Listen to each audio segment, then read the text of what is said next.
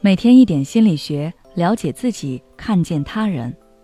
你好，这里是心灵时空。今天想跟大家分享的是，走出习得性无助的阴霾。美国心理学家塞利格曼做过一个实验，他把小狗关进笼子里，蜂鸣器一响就电击小狗。时间久了，小狗一听到蜂鸣器的声音，即使没有电击它。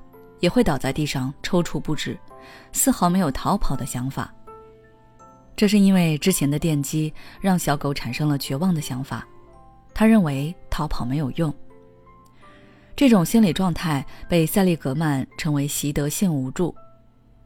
不仅是小狗，人也可能会出现这样的心理。如果你觉得自己做事情怎么也做不好，产生了问题，第一时间就觉得是自己无能，或者这辈子自己也就这样。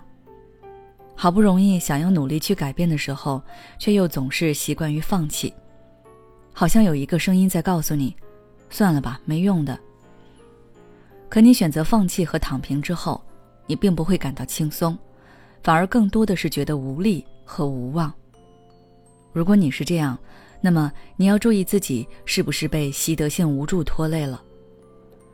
如果这种心理长时间在心中，很有可能向抑郁方向演变，你的求学、求职甚至婚恋之路都会受到影响。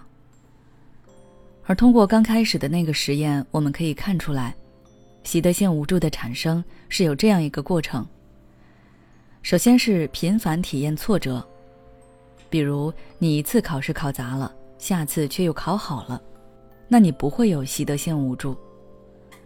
但如果你接二连三，甚至一个学年，不管你怎么努力，成绩还是那样，那你的心态就会有变化。这时候你的消极想法就会不断的涌现，你开始怀疑自己的智商或者自己的能力。在这种认识的影响下，你又产生无助感。觉得自己不管怎么做都不会有改变，而且习得性无助会迁移。比如学生时代你成绩不好，等到你工作了，你也会觉得自己工作也不行，甚至觉得没有异性会喜欢你。这种习得性无助会彻底毁掉一个人。那我们该怎样走出习得性无助的阴霾，重新在阳光下砥砺前行呢？这里分享几个方法。第一点，给自己正向的心理暗示。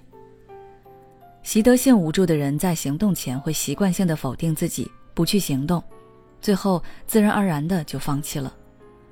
想要考证书，却又跟自己说：“算了吧，我不是学习的料子，别人比我优秀都失败了，那我肯定不行。”想要追求心仪的对象，心里却在想：“别自讨没趣了，他肯定不喜欢我的。”想要求职，公司又跟自己说：“我是异想天开，大公司不会要我的。”就这样一次一次的否定自己。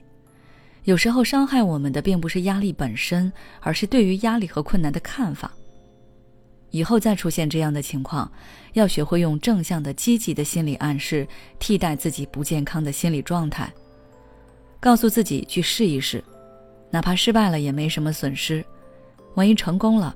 那就是非常好的机会，用各种方法促使自己迈出第一步。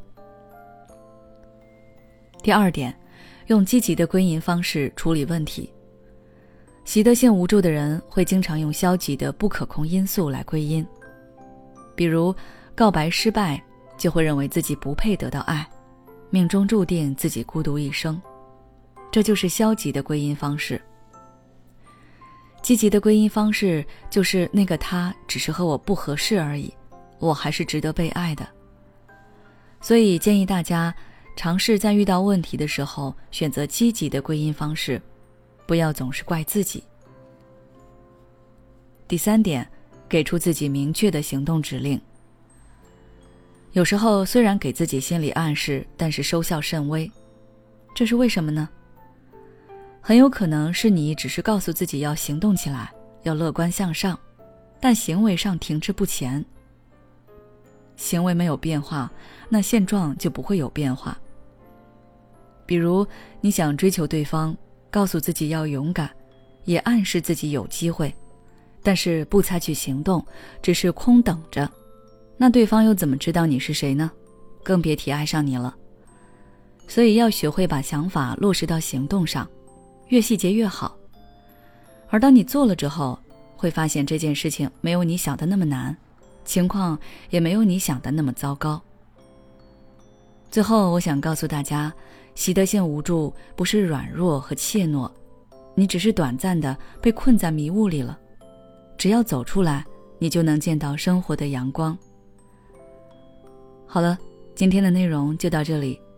如果你想了解更多内容，欢迎关注我们的微信公众号“心灵时空”，后台回复“习得性无助”就可以了。